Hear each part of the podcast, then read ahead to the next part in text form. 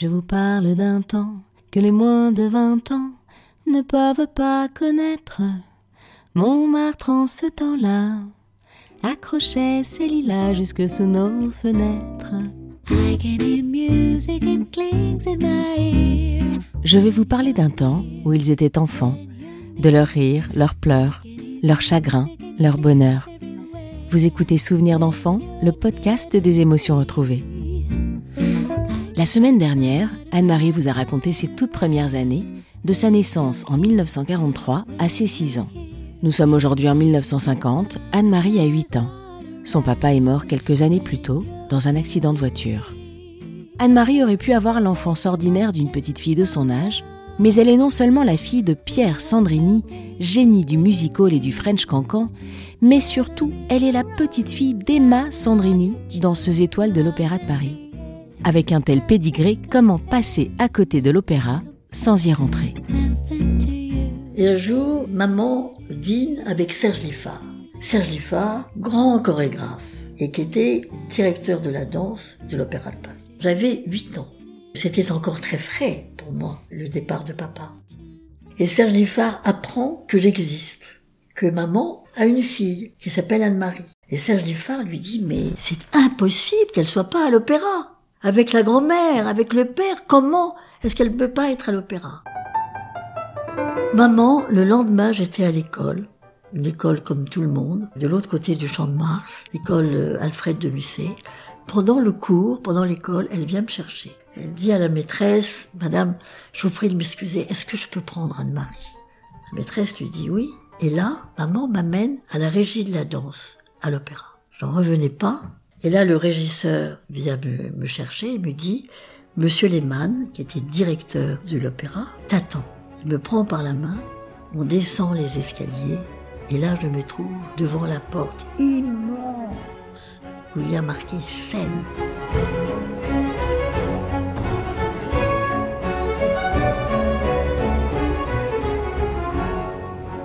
Et là, le régisseur pousse cette porte énorme, et Monsieur Lehmann était sur le plateau en train de régler les éclairages pour les Indes galantes qu'il était en train de monter, qui aura un succès absolument incroyable.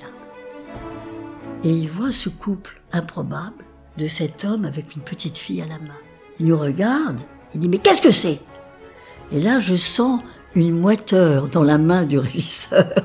Je sens qu'il est mort de trouille. Et il arrive à dire Monsieur, c'est la petite Sandrini. Et à ce moment-là, Monsieur Lehmann se retourne vers les électriciens, vers les machinistes. Ah S'il vous plaît, une minute de pause. Et là, je me retrouve au centre du plateau. Je ne sais pas si vous vous rendez compte de ce que c'est que d'être au centre du plateau de l'Opéra de Paris. Là, il me dit, comment t'appelles-tu? Monsieur, je m'appelle Anne-Marie. Ah, tu t'appelles Anne-Marie. Viens, viens avec moi. Regarde, tu vois ça? C'est la fosse d'orchestre. Tu vois la salle, tu vois le poulailler. Viens avec moi. Ça, ce sont les coulisses. Et puis, regarde, au-dessus, ça, ce sont les cintres. Et puis, bien sûr, tu es là sur le plateau. Eh bien, tout ça, c'est à toi. C'est ta maison.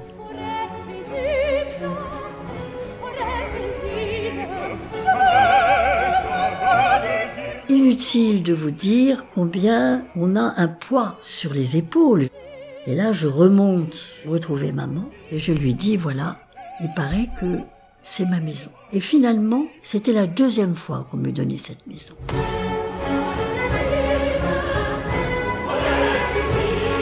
Parce que l'un des souvenirs que j'ai avec mon père, c'est être en voiture avec lui, être place de l'opéra, me montrer l'opéra Garnier en me disant, tu vois, ça c'est ta maison.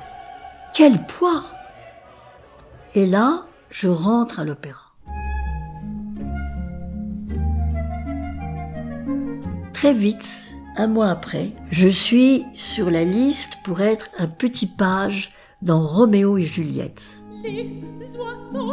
Alors j'avais un petit pourpoint formidable, brodé d'or, une petite perruque blonde aussi merveilleuse. Et le régisseur m'amène en coulisses et me dit, tu vois, cette dame c'est Juliette. Tu prends sa traîne et tu la suis partout où elle va. D'abord, j'ai pas compris que c'était Juliette. Parce que c'était une femme opulente, avec une grosse poitrine. Je crois que c'était Janine Michaud, très, très célèbre cantatrice. Et au moment venu, elle se retourne et elle me dit, bon, euh, ça va, euh, tu me suis, hein, tu me suis. oui, madame. Et là, pour la première fois de ma vie, je mets mes pieds sur le plateau de l'opéra. J'avais huit ans et demi. Qu'est-ce que je fais d'après vous? Je suis là, je regarde dans la salle pour voir si je vois pas maman, parce que peut-être que, que maman est venue. Bon, et je suis. Je suis, et on arrive à un moment donné où nous montons sur un praticable, c'est-à-dire un genre de promontoire, avec quelques marches que je monte, et là nous restons pendant un moment euh, assez important où il y avait un divertissement dansé, un pas de deux, avec Yvette Chauviré et Serge Liffard. Et là je suis mais je suis mais comme un papillon attiré par la lumière, je suis tellement bien, je regarde partout, oh, c'est formidable, je regarde ce qui se passe. Et puis ça se termine. Et Juliette descend une marche, elle en descend une autre. Mais moi j'étais tellement bien que je ne la suis pas et sa traîne démarrait du haut des épaules jusqu'à sa, gorge finalement. Elle descend une autre marche et là, elle commence à chanter. Et moi, je tire sur la traîne. Si bien qu'elle sort un couac, comme vous n'imaginez pas. Je me rends compte de ce que j'ai fait. Inutile de vous dire qu'après, je laissais du mou dans la traîne. J'étais partout, comme ça, à toute vitesse. Et, puis finalement, la coulisse arrive et, et je remonte sur la loge. Et là, j'ai même pas le temps de retirer ma perruque que j'entends Sandrini demander en scène. Avec la surveillante, parce qu'on n'a pas le droit de se balader toute seule, je redescends. Et là, Janine Michaud était en train de boire un verre de vin rouge, je crois. Elle me prend par le collet. Mes pieds ne touchaient plus par terre. Et elle me donne une paire de claques. Mais d'une force incroyable, ma perruque va de droite à gauche et elle me repose au sol. Et elle me dit, tu vois, ma petite fille, peut-être qu'un jour tu seras danseuse, mais s'il se passe quelque chose, euh, c'est pas grave pour toi, tu fais un petit piétiné. Alors que pour moi, la fausse note, elle part, je ne peux pas la rattraper. Donc souviens-toi de ça. Et je lui dis, oui madame, je m'en souviendrai. Je n'ai pas osé lui dire qu'il nous arrivait aussi, nous danseuses, de tomber en scène et que se relever après être tombé et continuer à, à danser, c'est aussi extrêmement difficile. Peut-être pas aussi difficile que la fausse note qui est partie, mais c'est aussi très difficile. Bien évidemment, je me suis souvenu toute ma vie de cette paire de gifles. Et en remontant, je me suis dit, c'est je suis renvoyé. Je peux pas rester dans cette maison après avoir fait ce que j'ai fait. C'est impossible. Finalement, j'ai pas été renvoyé.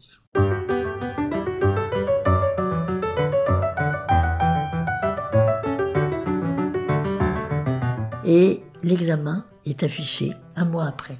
Et ça, c'est terrible. On passait l'examen sur scène avec le jury. Il y a ce qu'on appelle le rideau de fer qui sépare la salle de la scène. Le jury était devant ce rideau de fer, avec cette nappe rouge merveilleuse, avec la petite clochette devant le président du jury, et le président du jury, c'était Monsieur Lehmann. Un peu plus loin, il y avait Serge Liffard, bien sûr.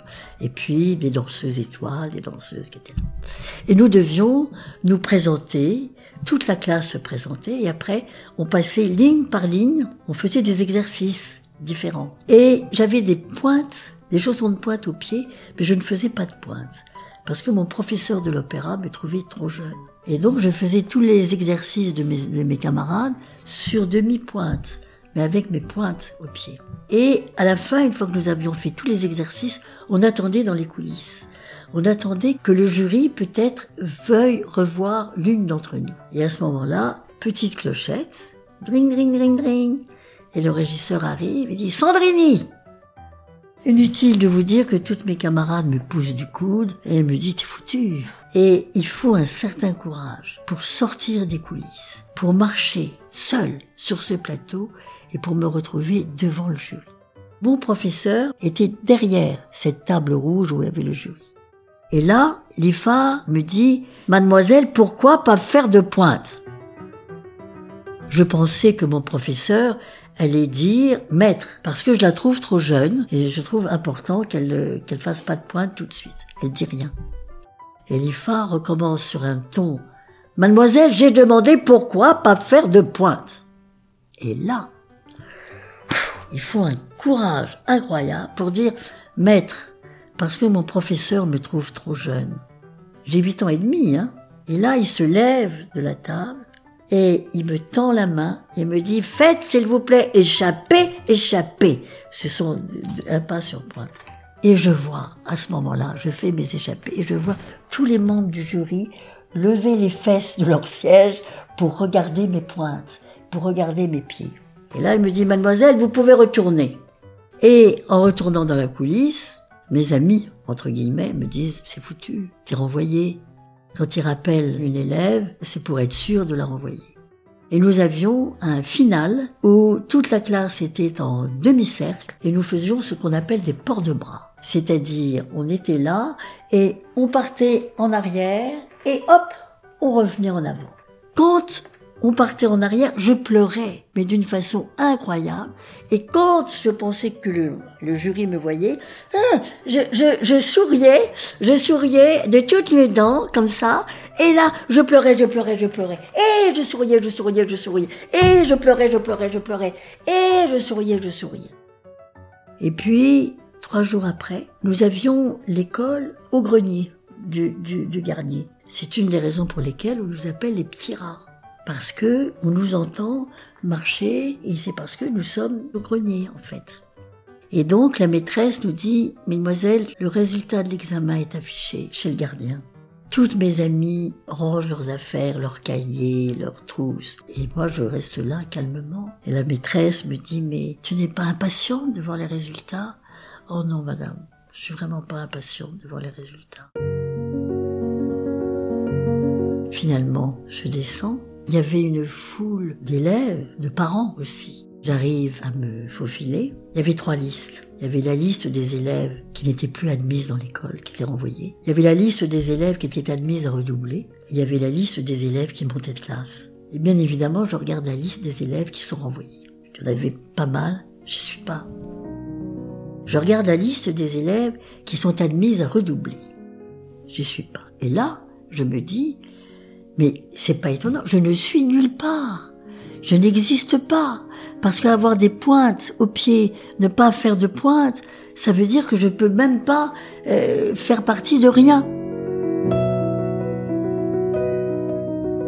Et là, quand même, je remonte la liste des élèves qui montent de classe. Je commence par le bas, bien sûr. J'y suis pas, j'y suis pas, j'y suis pas. Je commence à entendre un petit peu un brouhaha. Et puis je remonte, j'étais première. Et là, j'entends une phrase qui me poursuivra toute ma vie. Avec le nom qu'elle porte, c'est pas étonnant.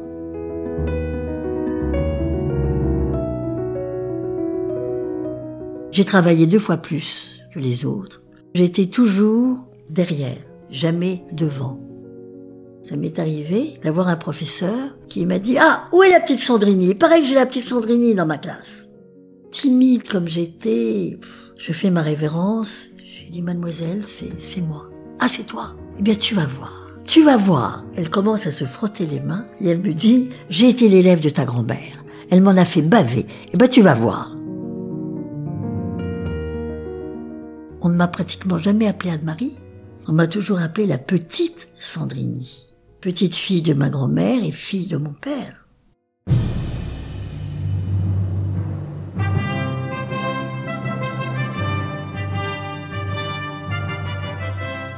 Il y a quelque chose de fantastique à l'opéra qui est le défilé du corps de ballet. Le rideau se lève et le projecteur est sur une petite fille qui se lève tout doucement, qui met ses bras en couronne et qui commence à descendre le plateau de l'opéra. Qui fait plus de 50 mètres. Et ligne par ligne, on descend. Les élèves de l'école, et puis le corps de ballet avec les premières danseuses, entre deux lignes. De nouveau le corps de ballet, les premières danseuses, et puis les étoiles. C'est absolument exceptionnel, et les hommes, les petits garçons, défilent après nous. Jusqu'au dernier, et à mon époque, le dernier, c'était Serge Liffard, bien sûr. Où là, la salle est debout, enfin c'est extraordinaire, et nous avons une pause finale tout le corps de ballet avec toute l'école de danse. Ça fait un monde fou. Ce défilé, je l'ai fait à, à 9 ans, et puis je l'ai fait après à, à 13 ans, à 14 ans, et je l'ai fait à, à 16 ans.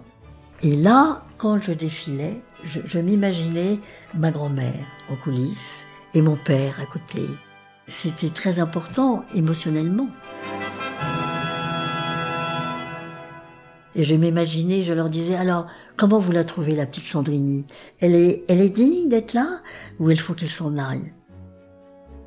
Évidemment, vous l'aurez compris, la petite Sandrini, comme on l'appelait, était tout à fait digne d'être là. Elle était même une danseuse exemplaire et particulièrement douée. De 8 ans à 17 ans, elle suera corps et âme pour rester digne de cet héritage familial. Mais à l'âge de 17 ans, elle apprendra par l'intermédiaire d'une habilleuse très délicate que son père Pierre Sandrini est l'enfant illégitime de Pedro Gaillard, ancien directeur de l'Opéra de Paris, mais Anne-Marie apprendra par la même occasion que sa grand-mère, Emma Sandrini, danseuse étoile, est elle aussi un enfant illégitime, né de père inconnu. J'ai été très très très touchée d'apprendre ça parce que déjà à mon âge, à 17, 16, 17 ans, j'avais des camarades qui commençaient à flirter avec euh, des adultes qui pouvaient leur permettre, lors de l'examen, peut-être de monter de classe ou d'être engagés dans le corps de ballet. Et donc, moi qui travaillais vraiment d'une façon extrêmement euh, rigoureuse et avec une honnêteté en me disant qu'il n'y avait que le travail qui, qui pouvait euh, être reconnu, savoir que ma grand-mère avait tout couché avec le directeur de l'opéra, je me disais mais c'est pas possible, je lui en ai voulu. J'ai trouvé ça, j'ai trouvé ça pas bien du tout. Je me suis dit si ça se trouve, elle a été nommée étoile parce qu'elle a couché avec le, le, le directeur de, de l'opéra. Donc je me suis mise à travailler trois fois plus en me disant mais c'est vraiment c'est moche. Moi je veux pas je veux pas ça.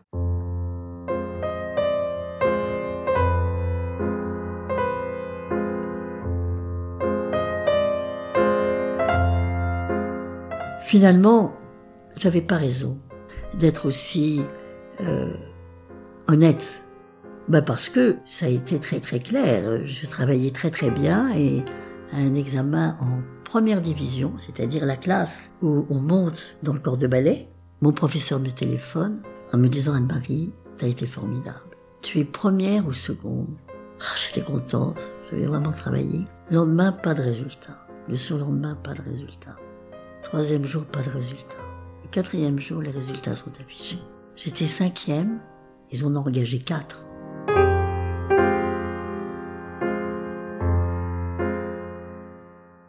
Donc tout le monde a été catastrophé. Mon professeur de l'opéra, Paulette Dinalix, sur lequel j'écris un livre en ce moment, comprenait pas, était catastrophé. Et finalement, j'avais la réputation d'être une danseuse qui avait le cul dans la soie parce que j'habitais dans le 7e arrondissement, avenue Charles Fouquet, et que je n'avais pas besoin euh, d'être engagée pour gagner ma vie.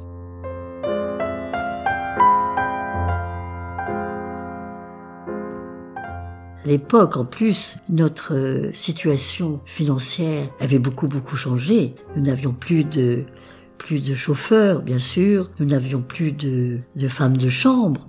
Nous avions gardé une nounou notre nounou, qui était à la base une gouvernante, non pas une nounou, mais qui avait un tel amour pour la famille qu'elle est restée malgré tout à la maison, alors que son rôle avait terriblement changé. Mais j'avais le cul dans la soie.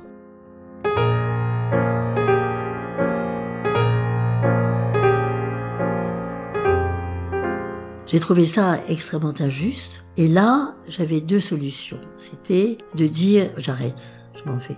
Ou de dire je veux pas que ça se termine comme ça, donc je continue encore une année. Finalement, je repasse mon examen l'année suivante. Vous n'imaginez pas ce que ça demande comme travail. Euh, les pieds en sang, les, les enfin, vraiment, travail absolument fou. Là, je passe mon examen avec tout, avec tout le monde, avec mes camarades, et effectivement, je suis engagée. Je suis engagée, mais là, je décide de donner ma démission. Parce que je me dis que cette maison ne veut pas de moi et que je n'ai pas l'état d'esprit à me battre euh, d'une manière, je veux bien me battre en travaillant, mais je n'ai pas l'esprit et l'état d'esprit qui convient à cette maison. Je voulais donner ma démission en étant engagée. Et là, j'ai été appelée par le directeur de l'opéra, ce qui m'a fait un grand plaisir quand même. C'était un monsieur qui s'appelait A.M. Julien, et ça m'a fait d'autant plaisir que je suis rentrée dans le bureau du directeur, là où Pedro Gaillard recevait ma grand-mère. Il y avait un divan, là où j'imagine qu'il s'est passé des choses sur ce divan, entre Pedro Gaillard et ma grand-mère, qui était folle de Pedro Gaillard. Donc je regardais un peu partout pour essayer de m'imprégner des murs de cette image. Le directeur me dit, Mademoiselle, vous êtes une très belle danseuse. Pourquoi est-ce que vous voulez partir? Et là, je lui dis, mais monsieur, il fallait m'engager plus tôt. Vous ne l'avez pas fait. C'est donc que cette maison ne veut pas de moi. Et là, je suis partie sans me retourner. Ça a été une douleur terrible. Ça a été terrible. Pendant dix ans, je ne pensais que que Padbourès, Socha, glissade assemblée. J'avais pas eu de, j'avais pas eu d'enfance vraiment. Parce que lorsque vous êtes à l'opéra, il n'est pas question de, de dire ah ben mercredi prochain j'invite des petites amies à goûter parce que c'est mon anniversaire. Ça n'existe pas. C'est la même chose après lorsque vous vous grandissez. Vous n'avez qu'un objectif. C'est rentrer dans le corps de ballet. C'est c'est c'est fou. Et quand vous savez que chaque année la moitié de la classe est renvoyée et que vous devez euh, vous devez être dans les, dans les premières pour continuer. Et je suis partie. Ça a été un grand, grand, grand chagrin.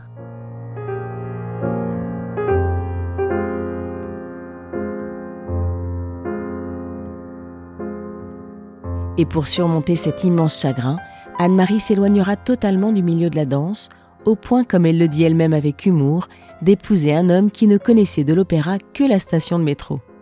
Anne-Marie reprendra ses études à l'école du Louvre, puis se passionnera pour la brocante, l'argenterie ancienne, inventant des destins incroyables à tous les objets qui lui passeront entre les mains. Et c'est le hasard, mais est-ce que le hasard existe vraiment, qui la mettra sur le chemin d'une école de danse. Pour faire plaisir à une amie, Anne-Marie acceptera d'y donner des cours, puis la passion reviendra au grand galop. Anne-Marie dirigera l'école pendant des années, mais aussi elle s'investira totalement dans le milieu de la danse classique en devenant éducatrice pour le diplôme d'État pendant 20 ans, entre autres. À nouveau, merci Anne-Marie pour ces souvenirs intenses, merci de votre sincérité, de votre patience. Merci à vous qui avez écouté cet épisode. Je vous retrouve dans 15 jours pour un voyage dans le Paris des années 30, ambiance musical et French cancan. De croustillantes anecdotes sur Jean Gabin en cadeau. Comme d'habitude, partagez, partagez, partagez, partagez cet épisode s'il vous a plu et abonnez-vous à ma newsletter et sur les plateformes d'écoute. Je vous souhaite une belle semaine, je vous embrasse. Allez, salut C'était Souvenirs d'enfant, le podcast des émotions retrouvées.